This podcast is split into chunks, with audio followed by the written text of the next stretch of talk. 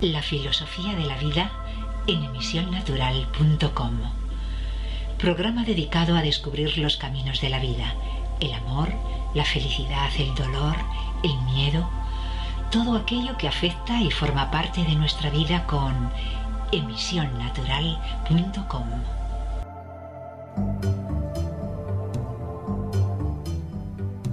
Bienvenido a emisionnatural.com y bienvenido a la filosofía de la vida.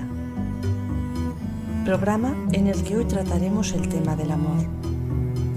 De la mano de algunas reflexiones iniciales, llegaremos hasta espacios tal vez desconocidos u olvidados y compartiré contigo un artículo del doctor Bernie Siegel que explora el aspecto sanador del amor.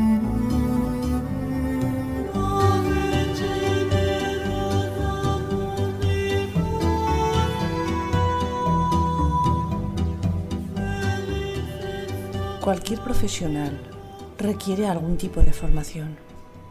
No importa el tipo de profesión. Siempre es necesario un conocimiento del trabajo en el que nos desenvolveremos. A veces son necesarios periodos relativamente largos de formación. Otras, la formación se va experimentando casi casi sobre la marcha.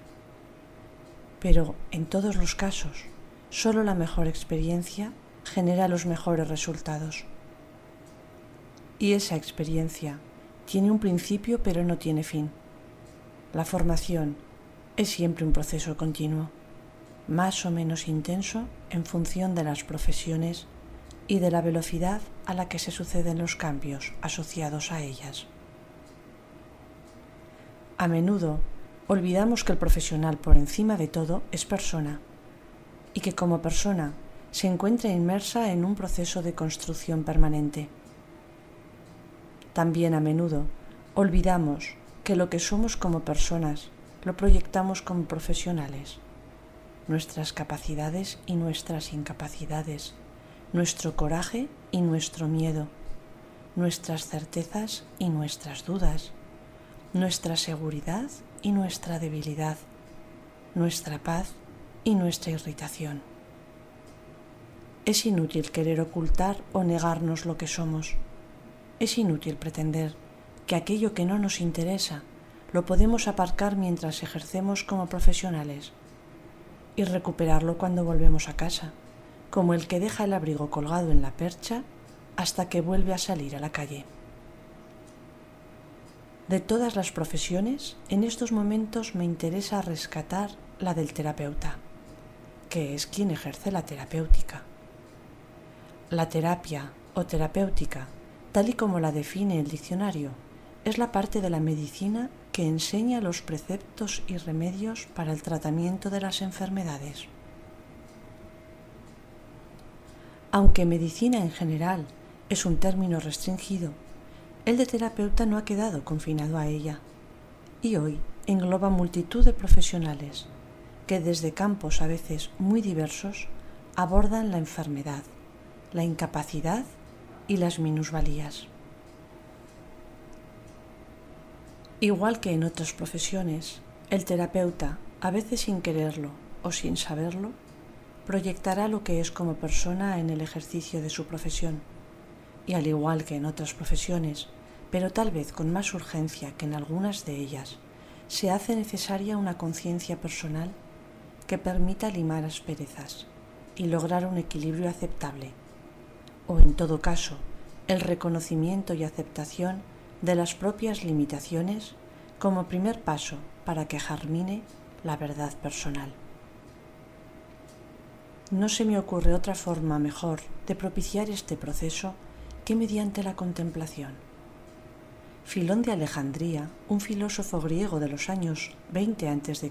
a 50 después de Cristo, hace referencia en una obra suya a los terapeutas un grupo de sabios judíos cuyo estilo de vida estaba centrado en la contemplación.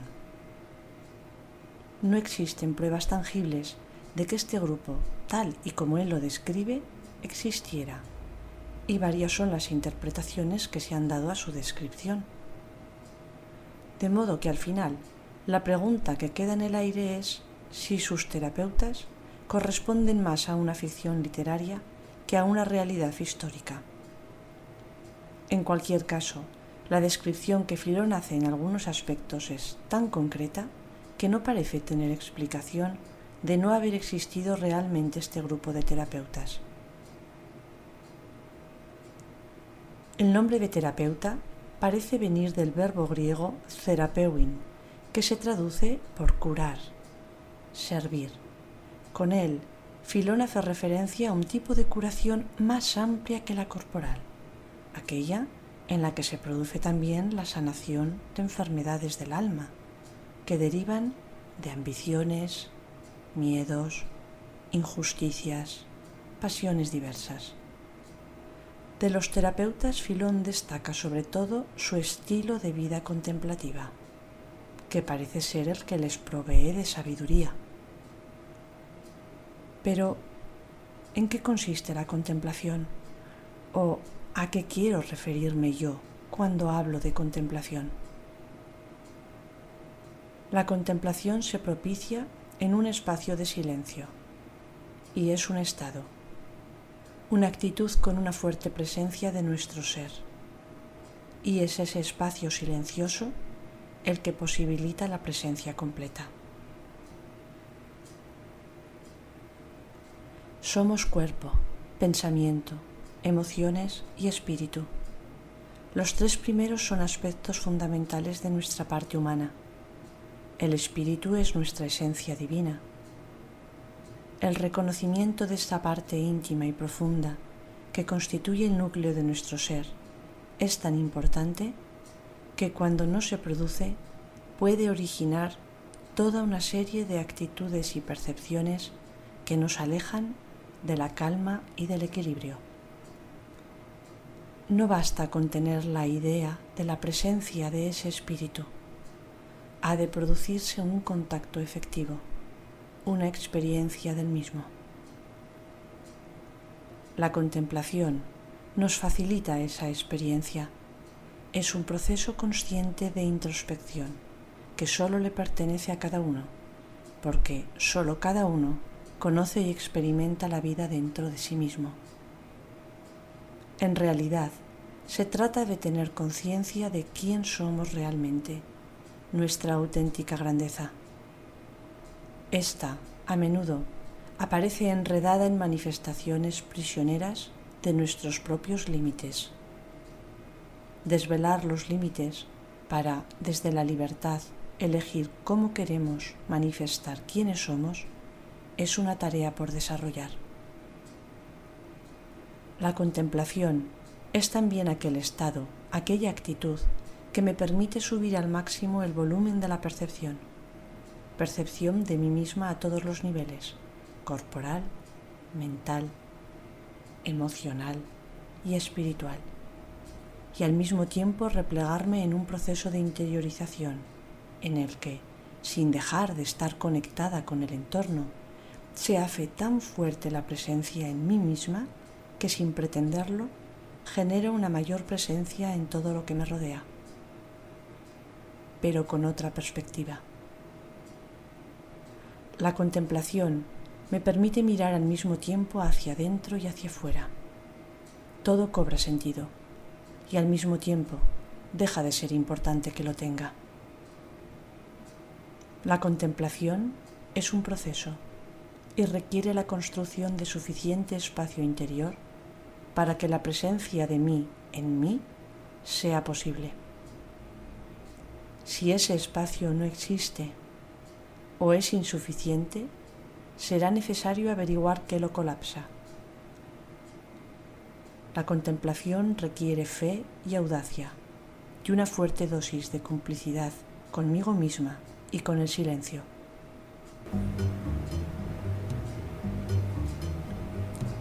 Tal vez, cuando hayamos integrado en nuestras vidas cierta capacidad contemplativa, lograremos descubrir que sin amor no somos nada.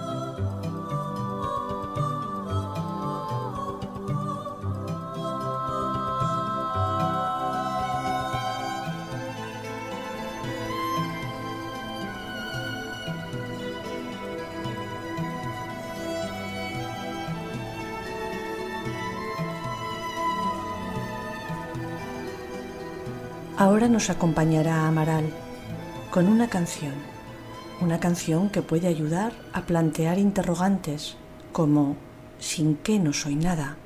o ¿soy algo sin amor? En cualquier caso, en ausencia de un interrogante específico, disfruta con ella de una buena voz y una agradable música. No te vayas. Vuelvo después de Amaral con más cosas sobre el amor desde emisionnatural.com.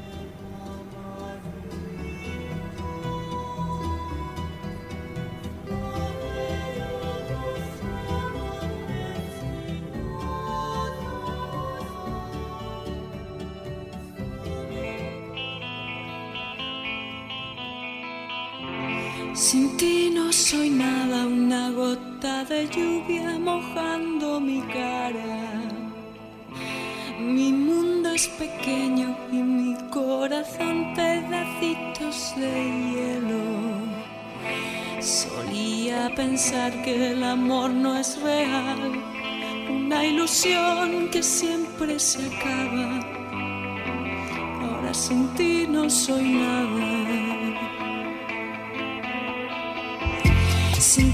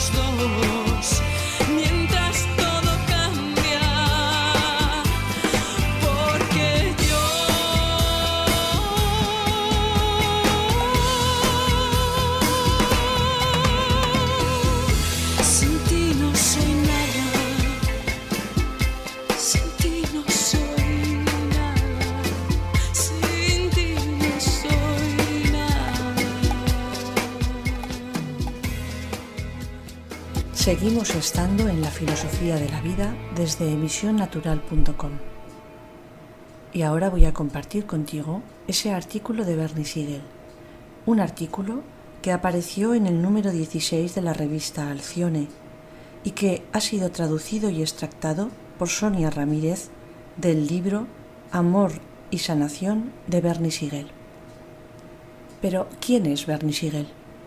Bernie Siegel es un médico que se dedicó a la cirugía general y pediátrica en New Haven, Connecticut, hasta que en 1989 se retiró de este tipo de actividad profesional. Había fundado Pacientes Excepcionales con Cáncer en 1978, una institución específica de terapia individual y grupal en la que se trabajaba con los sueños, visualizaciones y dibujos de los pacientes. Esta experiencia le estimuló a divulgar la posibilidad de que todas las personas fueran conscientes de su propio potencial sanador. Actualmente, su interés también se centra en la humanización de la atención médica y en promocionar la introducción de la relación entre cuerpo y mente en los estudios académicos de medicina. Viaja a menudo para dar charlas y dirigir talleres en los que comparte sus técnicas y experiencias.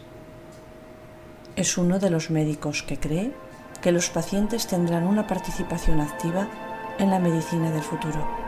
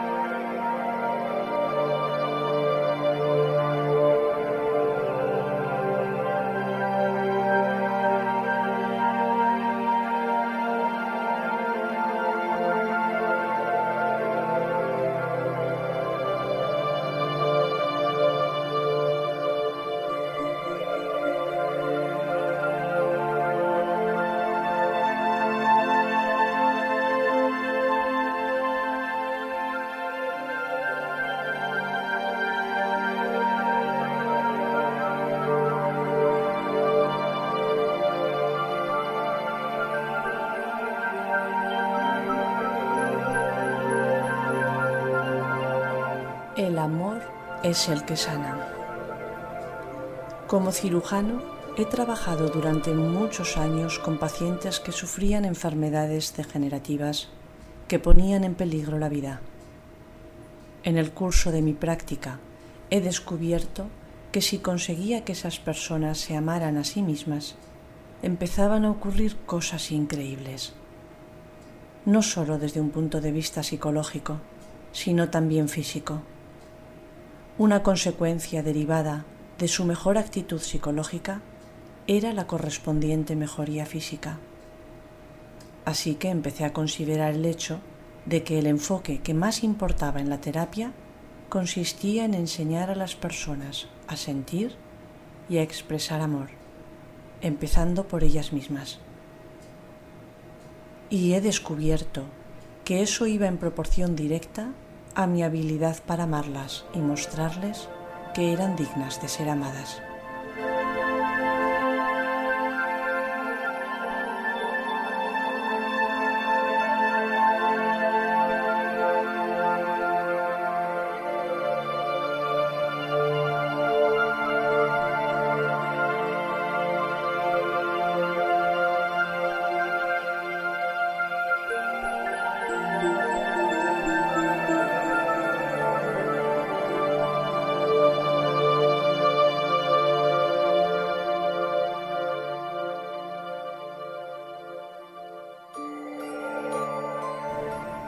Qué es tan importante el amor en la sanación?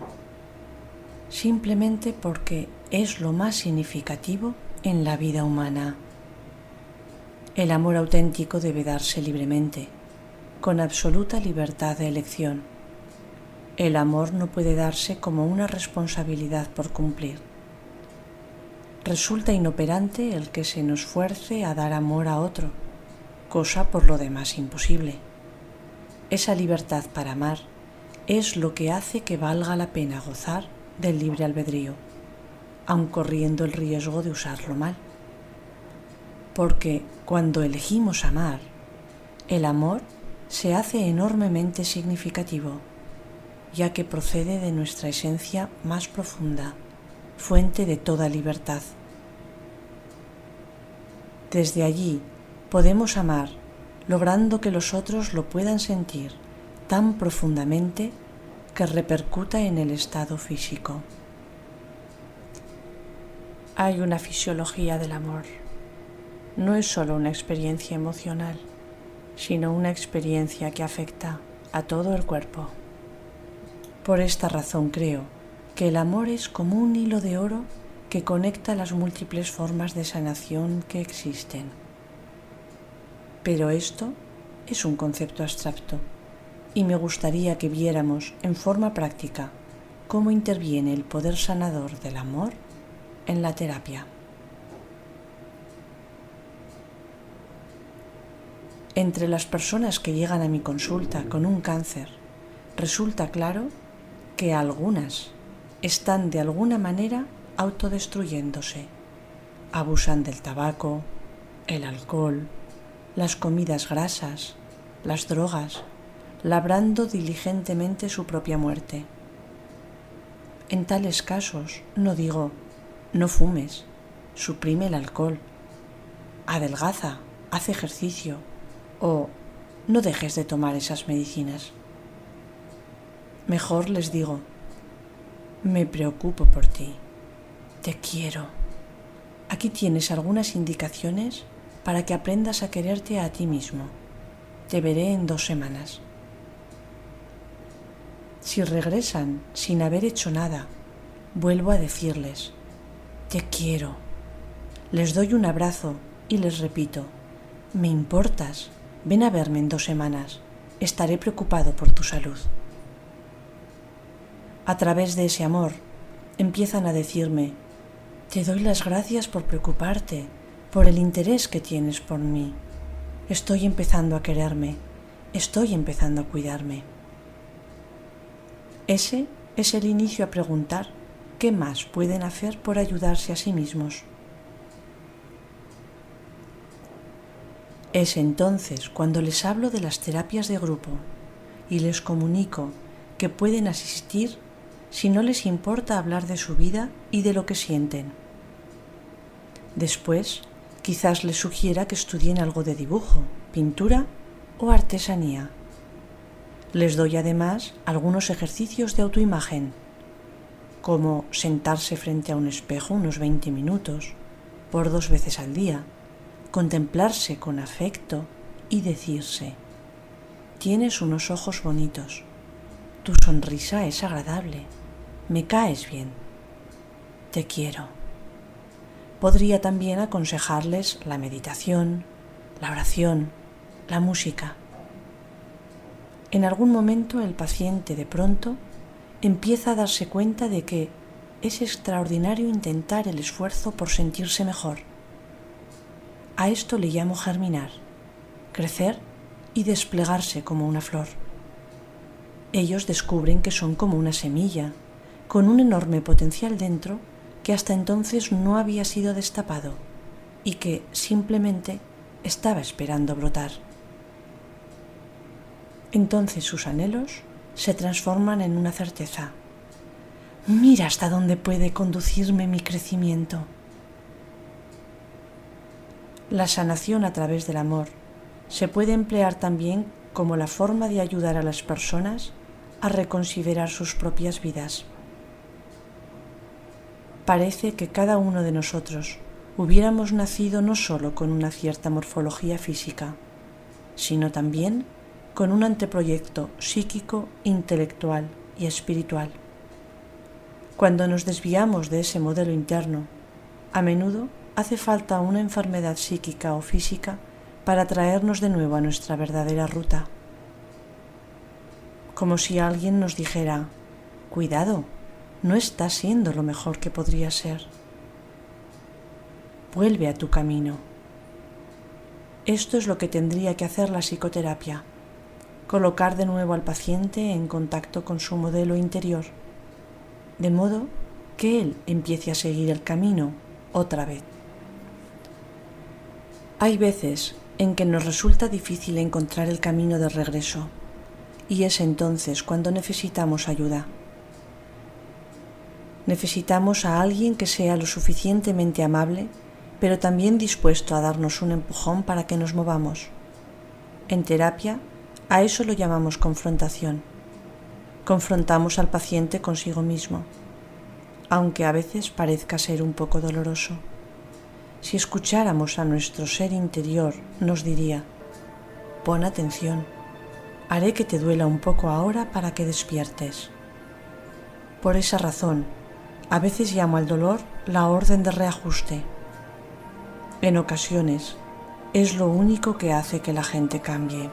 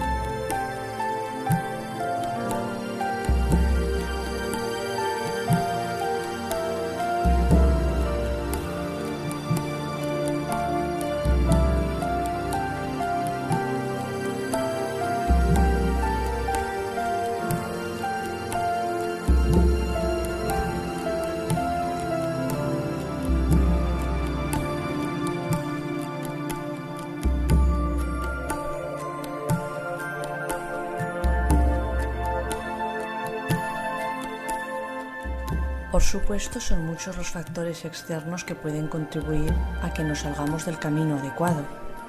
Condicionamientos producidos por la familia, presión del ambiente escolar y social. Pero volver al camino implica siempre encontrar la mejor forma de compartir amor con el mundo. Todos tenemos nuestra propia manera de expresar amor. Si la descubrimos, viviremos más tiempo gozaremos de mejor salud, disfrutaremos más de la vida y recibiremos también más amor de los otros.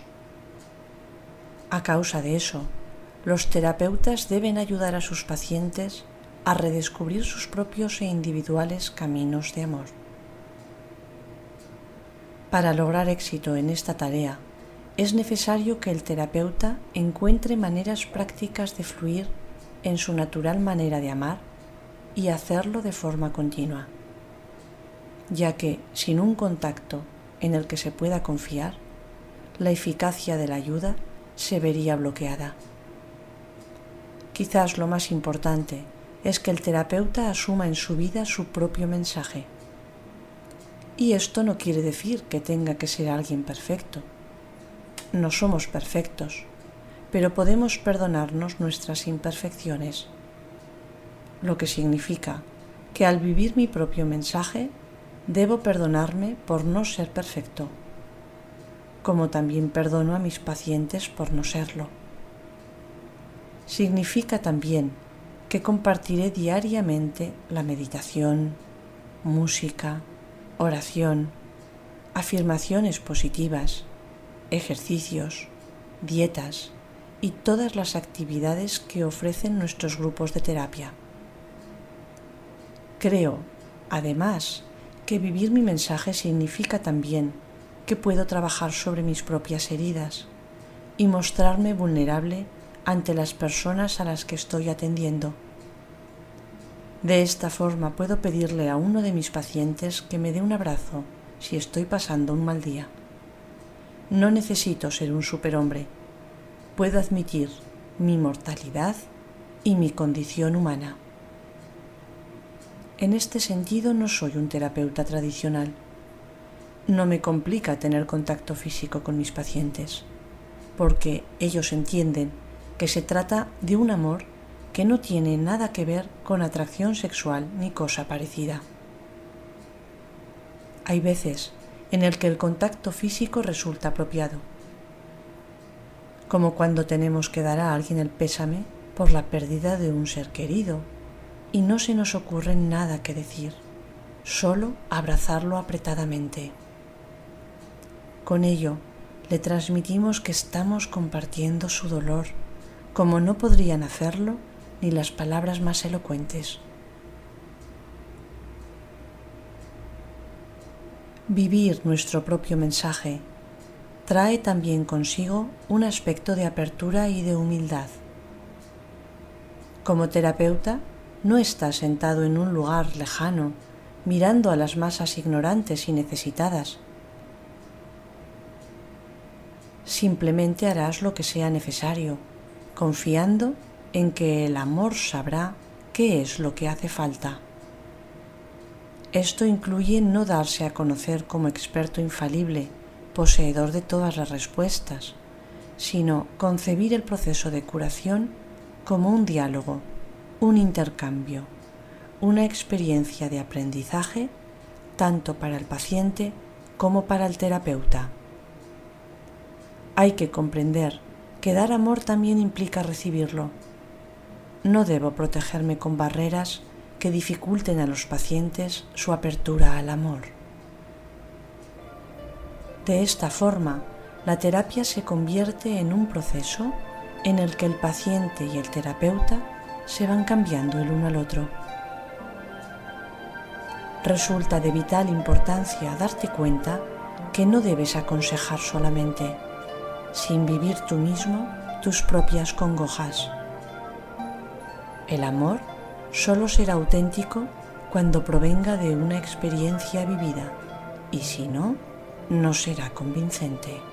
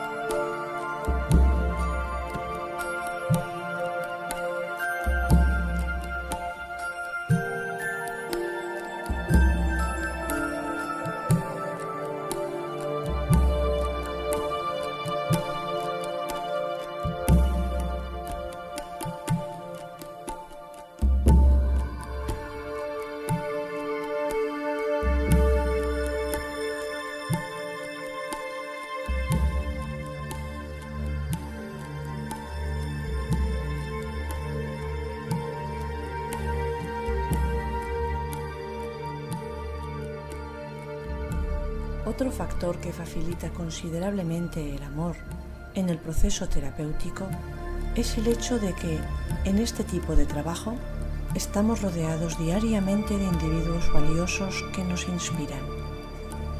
Personas que reafirman sus ansias de vivir en medio de enfermedades progresivas, como el valeroso enfermo de SIDA, quien, en lugar de darse por vencido, se dedica a levantar el ánimo a sus compañeros de hospital, o el enfermo de cáncer, que elige seguir amando al mundo y que considera su enfermedad como un incentivo a su crecimiento espiritual. Tales personas son reconfortantes, hacen que sigas adelante y te ayudan a no flaquear. Por último, el amor en la relación terapéutica se ve facilitado por la comprensión de que somos mortales, de que todos nos vamos a morir algún día. Hagamos lo que hagamos por tratar de evitarlo. Si asimilo esta idea, aprovecho al máximo mi vida en el presente, haciendo hoy lo que más me gustaría hacer el resto de mi vida. Mi actitud es que, si me muriera esta noche o mañana, mi vida habría sido completa. Me siento realizado porque he amado con plenitud. Esto es lo que comparto en los grupos con los pacientes, la forma de usar nuestra mortalidad de una manera positiva sacándole el mayor partido a la vida. Los terapeutas también necesitan desarrollar la idea de que la muerte no es un fracaso. En la educación médica tradicional, evidentemente el éxito se mide según la capacidad de eliminar la enfermedad, de curar. Por lo tanto, la muerte de un paciente se ve como un fracaso. Pero sostener esa idea implica distanciarnos de nuestros pacientes, perdiendo nuestra oportunidad de seguirlos ayudando en su transición hacia la muerte. Curar no siempre es posible. El SIDA y el cáncer nos lo recuerdan. Hace 50 años la tuberculosis arrasó con muchas vidas. En los próximos 50 años aparecerá sin duda alguna otra enfermedad que se resistirá a cualquier tratamiento. El hombre seguirá siendo mortal y seguirá habiendo enfermedades incurables, pero también habrá mayores posibilidades de curar las ya existentes. Yo suelo decir a todos, sanos o no, que deben vivir como si fueran a morir en cualquier momento.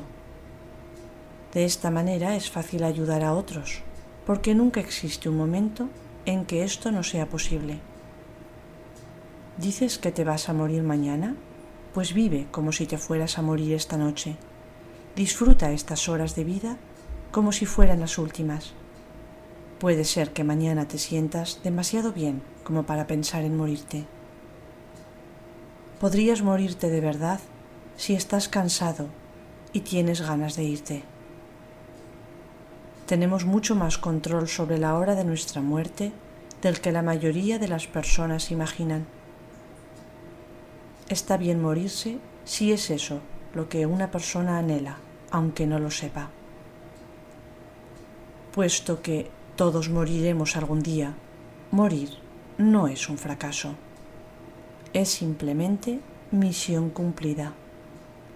Con esta actitud, la muerte puede ser sanadora. Por supuesto, siempre hay dolor cuando perdemos a un ser querido, pero uno debe aprender a asimilar ese dolor y usarlo para amar a otros. Piensa en los que han vivido 90 o más años.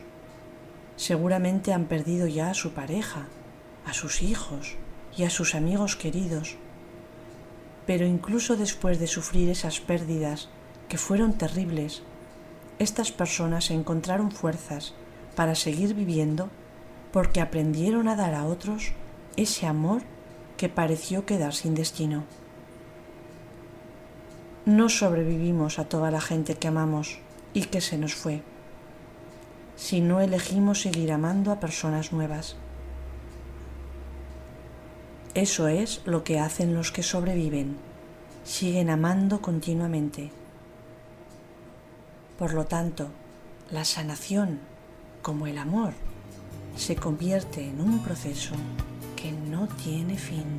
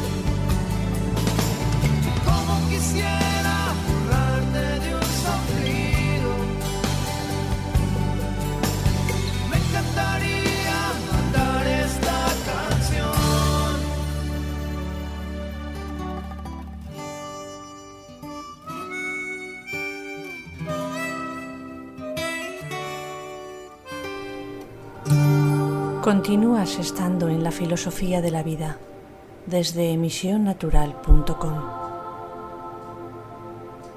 Al principio del programa hemos hablado de la contemplación como estado a cultivar para proveernos de más sabiduría, una mejor perspectiva de todo lo que nos acontece y nos rodea.